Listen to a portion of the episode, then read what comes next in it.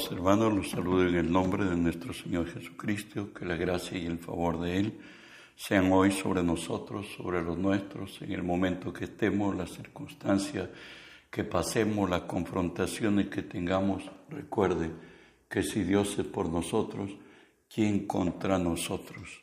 Hoy estamos estudiando la palabra de nuestro Dios en Jeremías 1.10 que nos dice, mira que te he puesto en este día sobre naciones y sobre reinos, para arrancar y para destruir, para arruinar y para derribar, para edificar y para plantar. Oramos, Padre, bendigo tu nombre. Te doy gracias, Señor, que siendo hombre me has concedido esta gracia de estar delante de ti y ponerme por ti delante de tu pueblo. Por ello, Señor, te cedo mi voluntad, mis pensamientos, las palabras de mi boca, mis actitudes y acciones, las sujeto a ti y, tú que vives en mí, haz tu obra a través de mí. Por tu nombre Jesús tomo autoridad sobre toda fuerza del reino del mal que se haya filtrado en este lugar o al lugar a donde esta señal alcance. En tu nombre los ordeno que se aparten de nosotros, que huyan de nosotros en el nombre de Jesús y en el nombre de Jesús, Dios Espíritu Santo, permíteme decirte bienvenido. Hoy unge mis labios con tu poder. Pon tus palabras en mi boca, unge los oídos de mis hermanos, que tu palabra se quede hoy en nosotros. Háblanos, buen Dios, en el nombre de Jesús. Bueno, hermanos, estamos estudiando la serie que hemos titulado Replantearlo todo. Replantearlo todo. Esa fue la tarea que Dios le dio a Jeremías y, por cierto, la que es nuestra. Hoy estudiaremos hecho, Hechos Justicia de Dios, por cierto, en Cristo.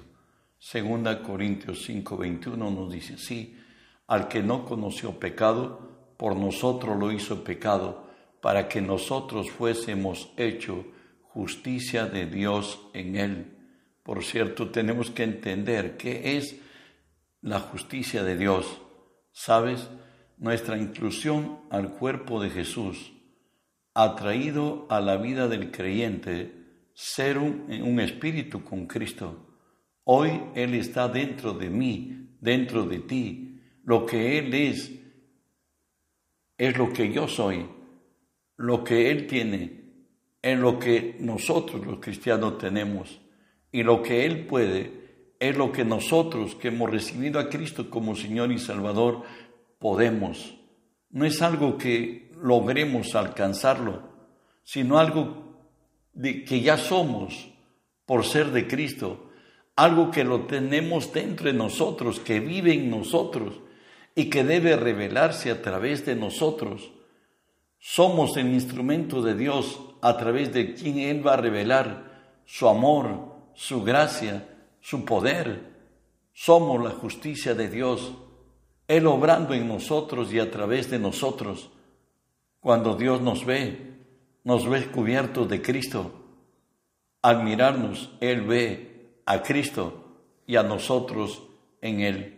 Recuerda que en la cruz ha habido una transferencia, toda responsabilidad delante de Dios a causa del pecado. La paga del pecado es muerte. Jesús se puso en nuestro lugar y pagó el precio. Y todas las maldiciones que vinieron a causa del pecado, el día que Cristo estuvo en la cruz, estuvo desamparado hasta de Dios, porque Dios no oye a los pecadores la enfermedad vino a causa del pecado. La, eh, la maldición le decía, hasta que vuelvas al polvo, porque de polvo eres y al polvo volverás. Antecedente al pecado, la generalidad es que la enfermedad venga. Todo eso fue cargado sobre Jesús. Hoy Jesús viviendo en nosotros, somos hechos la justicia de Dios. Todo mi responsabilidad la tuya y de quien es cristiano y que recibe a Cristo, bueno, ha ido sobre Jesús. Y todo lo que es Jesús, por su presencia en nosotros, porque somos un espíritu con Él, hoy somos santos, hoy somos justos, hoy somos, somos hijos de Dios. y todas las bendiciones que Él trae a nuestra vida nos han alcanzado porque hoy Cristo vive en nosotros. Por eso nos dice, según Corintios 5:21, el que no conoció pecado, por nosotros lo hizo pecado, para que nosotros fuésemos hecho la justicia de Dios. 1 Corintios 15 nos dice, porque así como en Adán todos mueren, también en Cristo todos serán vivificados. Si hoy eres de Cristo, el Cristo mismo está dentro de ti y el que vive en ti ha traído su forma de vida a tu vida. Y de ahí que nos dice Romanos 5:17, pues si por la transgresión de uno solo reinó la muerte, mucho más reinarán en vida por uno solo, Jesucristo, los que reciben la abundancia de la gracia y el don de la justicia si es por el pecado de Adán el hombre se hizo esclavo, se hizo maldito y se hizo todo hoyo. Ahora no dice, por un solo hombre, Jesucristo, reinaremos en vida. ¿Quiénes? Los que hemos recibido la abundancia de la gracia y el don de la justicia. Avanzamos en el creyente, alcanzó esta gracia que desde Adán se venía esperando. Y nos dice así Colosenses 1, el misterio que había estado oculto desde siglos y edades, pero que ahora ha sido manifestado a sus santos, a quienes Dios quiso dar a conocer las riquezas de la gloria de este misterio entre los gentiles, que es Cristo en vosotros, la esperanza de gloria. ¿Sabes? El vivir en Cristo es la experiencia única, excepcional y trascendente. Desde que vino Cristo a tu vida, nos habla Hechos 17, 28 porque en Él vivimos, en Él nos movemos y somos, como algunos de vuestros propios poetas también han dicho, porque linaje suyo somos. ¿Y qué es lo que ha sucedido? Que hoy Cristo vive en ti, en mí, en quien hemos recibido a Jesús de Nazaret por fe como Señor y Salvador. Lo dice 1 Corintios 6, 17, porque el que se une al Señor, un espíritu es con Él y ha venido Cristo en nuestra vida, nos dice por el Espíritu Pablo en 2 Corintios 3:5, no que seamos competentes por nosotros mismos para pensar algo como de nosotros mismos, sino que nuestra competencia proviene de Dios. Y de ahí que Isaías, un libro profético y mesiánico sobre todo, nos dice en Isaías 60, levántate, resplandece, porque ha venido tu luz la gloria de Jehová ha nacido sobre ti, Cristo está dentro de ti, porque aquí tinieblas cubrirán la tierra, oscuridad las naciones, mas sobre ti amanecerá Jehová, y sobre ti será vista su gloria. Andarán las naciones a tu luz, y los reyes al resplandor de tu nacimiento. Claro hablaba de Jesús, pero hoy nosotros somos legítimos representantes del reino de Jesús en esta tierra. Y Jesús mismo le dijo a los suyos, a sus discípulos, en Mateo 5, vosotros sois la luz del mundo, una ciudad asentada sobre un monte no se puede esconder. No dice que ellos van a ser la luz del mundo, ya lo son porque son de Cristo.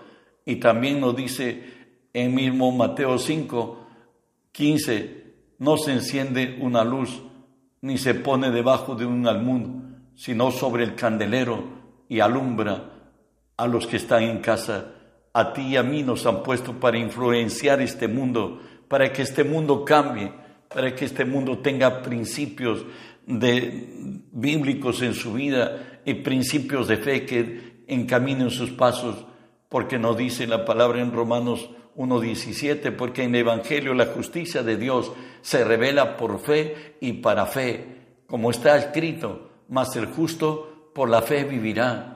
Dios en su gracia nos ha llamado a una vida superior.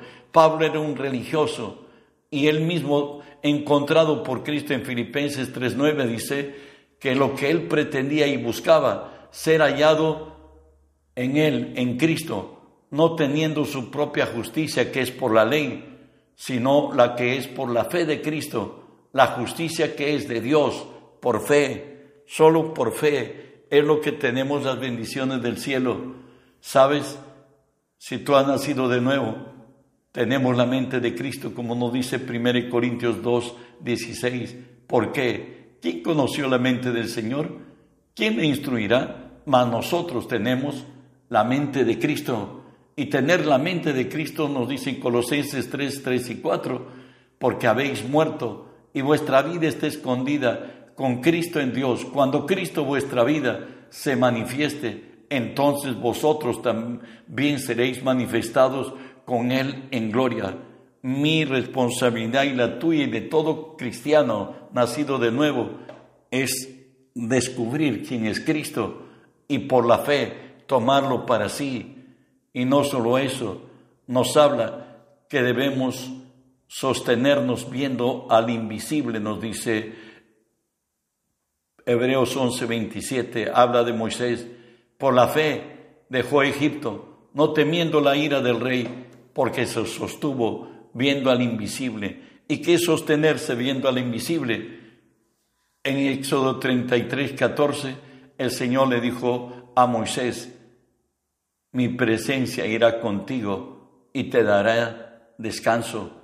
Y no solamente la presencia de Dios vaya contigo, la palabra de Dios se cumple en tu caminar. Para andar con Él tenemos que andar de acuerdo a su palabra.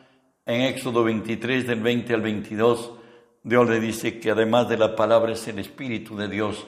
He aquí que yo envío mi ángel delante de ti, le dice por cierto a Moisés, para que te guarden el camino y te introduzca en el lugar que yo te he preparado. Guárdate delante de él y oye su voz. No le sea rebelde, porque él no perdonará vuestra rebelión, porque mi nombre está en él. Pero si en verdad oyeres su voz, fueres guiado por el Espíritu, e hicieres todo lo que yo te dijere, seré enemigo de tus enemigos y afligiré a los que te afligeren. Y de Moisés habla Isaías 63 del 11 al 14 que lo leo. Habla de la tarea imposible de llevar tres millones de hebreos para este caso específico por el desierto donde la muerte rondaba, a donde volteaban los ojos. Y le dice así el Señor a Israel, se acuerda de su siervo, de Moisés. Isaías 63, 11 al 14 pero se acordó de los días antiguos de Moisés y de su pueblo diciendo, ¿dónde está el que les hizo subir del mar como el pastor de su, con el pastor de su rebaño? ¿Dónde el que puso en medio de él su Santo Espíritu? El que los guió por la diestra de Moisés con el brazo de su gloria, el que dividió las aguas delante de ellos, haciéndose así nombre perpetuo el que los condujo por los abismos como un caballo por el desierto, sin que tropezaran. El Espíritu de Jehová los pastoreó como a una bestia que desciende al valle. Así pastoreaste a tu pueblo para hacerte nombre glorioso. El Espíritu Santo tiene que tener la autoridad y el poder sobre nosotros y nosotros debemos sujetarnos a Él, como pudo decir en otro tiempo David, mi alma se ha pegado a ti, tu diestra me ha sostenido. Y el tener hoy, el tener hoy la mente de Cristo, quiere decir que hemos renovado el espíritu de nuestro entendimiento, como lo dice Romanos 12.2. No os conforméis a este siglo, sino transformaos por medio de la renovación de vuestro entendimiento para que comprobéis cuál sea la buena voluntad de Dios agradable y perfecta. Recuerda que todo lo que obró Jesús en la cruz es tu herencia y la mía. ¿Qué tenemos que hacer? Tenemos que tomarla, tenemos que atesorarla, confesarla con nuestra boca, liberar nuestros pensamientos de esto. Tenemos que aceptar que la verdad de Dios es irrevocable, es indubitable, es irrebatible, es eterna y de fiel cumplimiento. Como Dios le pudo decir a Josué cuando a la muerte de Moisés, Él le dijo, nunca se apartará de tu boca este libro de la ley sino que día y de noche meditarás en él, para que guardes y hagas conforme a todo lo que está escrito, porque entonces harás prosperar tu camino y todo te saldrá bien. cuando tú obres en la palabra, la confieses, la medites y te muevas ya con seguridad en lo que crees, porque la fe si no tiene obras está muerta, verás milagros y señales en tu vida, pero también tener la mente de Cristo es derribar todo argumento, como lo dice segunda de Corintios 15, derribando argumentos y toda altivez que se levanta contra el conocimiento de Dios y llevando cautivo todo pensamiento a la obediencia de Cristo. Nosotros como cristianos, al único que creemos que es el verdadero es Jesús y la palabra de Dios es la verdad. Jesús y su palabra son la verdad. En ello nos sostenemos.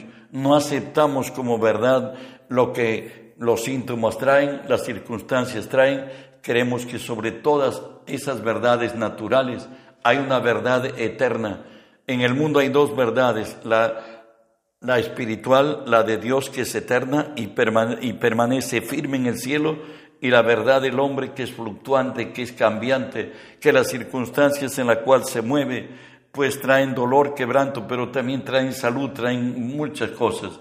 Por ello no nos movemos. Si estás en dificultad, somete la, la circunstancia a la verdad de Dios y la verdad de Dios va a implantar su verdad en nuestra circunstancia y todo cambiará y todo será de nuevo. Avanzamos. Dice que estamos en lugares celestiales juntamente con Cristo. ¿Qué quiere decir esto?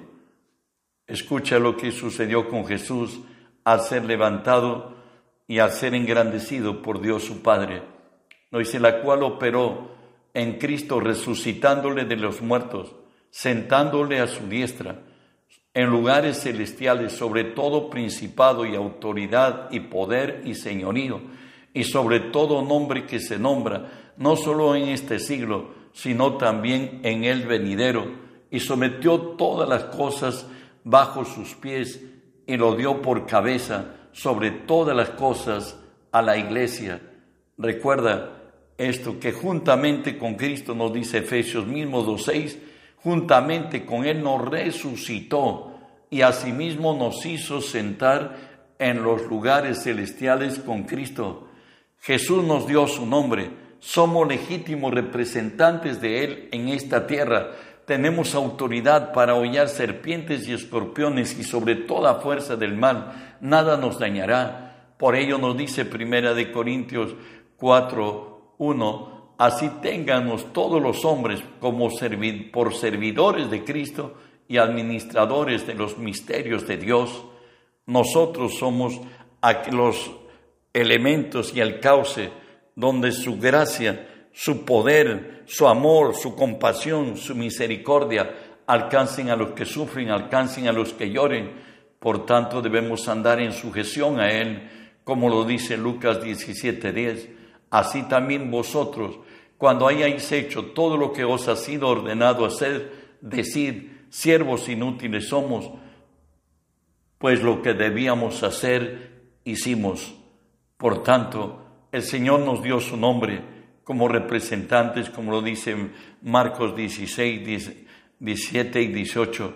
Estas señales seguirán a los que creen. En mi nombre echarán fuera demonios hablarán nuevas lenguas, tomarán en las manos serpientes, si bebieren cosa mortífera no les hará daño, pondrán sus manos y sanarán. Recuerde que en Juan 14, 12 Jesús dijo esto, que hoy más que nunca y cerca su segunda venida debemos creerlo y debemos atesorarlo y debemos vivirlo y debemos hacer lo que Él dice que podemos hacer. Juan 14, 12 dice, de cierto, de cierto os digo, que el que en mí cree las obras que yo hago, él las hará también, y aún mayores hará, porque yo voy al Padre. Jesús dijo que Él se va a duplicar en nosotros, en ti, en mí, como lo hizo con Pedro leyendo Hechos 5, 14 al 16, después de haber recibido el Espíritu Santo, nos dice, y los que creían en el Señor aumentaban más gran número así de hombres como de mujeres, tanto que sacaban los enfermos a las calles y los ponían en camas y lechos para que al pasar Pedro, a lo menos su sombra cayese sobre alguno de ellos, y aún de ciudades vecinas, muchos venían a Jerusalén trayendo enfermos y atormentados de espíritus inmundos, y todos eran sanados. Recuerda que el Señor es el mismo de ayer y de hoy y de siempre. Cuando la iglesia apostólica nació, se hizo de necesidad nombrar a los diáconos y entre ellos fue nombrado eh, como diácono Felipe para servir a las mesas, dice la palabra.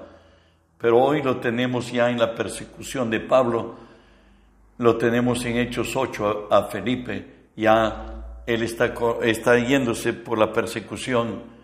Entonces Felipe descendió a la ciudad de Samaria, les predicaba a Cristo y la gente unánime escuchaba atentamente las cosas que decía Felipe, oyendo y viendo las señales que hacía, porque de muchos que tenían espíritus inmundos salían estos dando grandes voces y muchos paralíticos y cojos eran sanados, así que había gran gozo en aquella ciudad. Lo habrá también en nosotros, lo habrá en Cristo viene necesariamente. En Hechos 19, 11 y 12 nos habla de Pablo y hacía Dios milagros extraordinarios por la mano de Pablo, de tal manera que aún se llevaban a los enfermos a los enfermos los paños o delantales de su cuerpo y las enfermedades se iban de ellos y los espíritus malos salían. La única condición es esta, que Pablo la vivió y necesariamente quien quiera que Dios obre en su vida, debemos hacerlo esto. Con Cristo estoy juntamente crucificado y ya no vivo yo, mas Cristo vive en mí y lo que ahora vivo en la carne lo vivo en la fe del Hijo de Dios, el cual me amó y se entregó a sí mismo por mí. Hermano, espero que Dios te haya dado luz y que en el nombre de Jesús te levantes extendamos el reino y creamos que así como Pedro, como, como Felipe, como Pablo pudieron en el nombre del Señor, Dios pudo usarlos como instrumentos, puede usarnos a nosotros también. Bendiciones. Somos hechos la justicia de Dios en Cristo.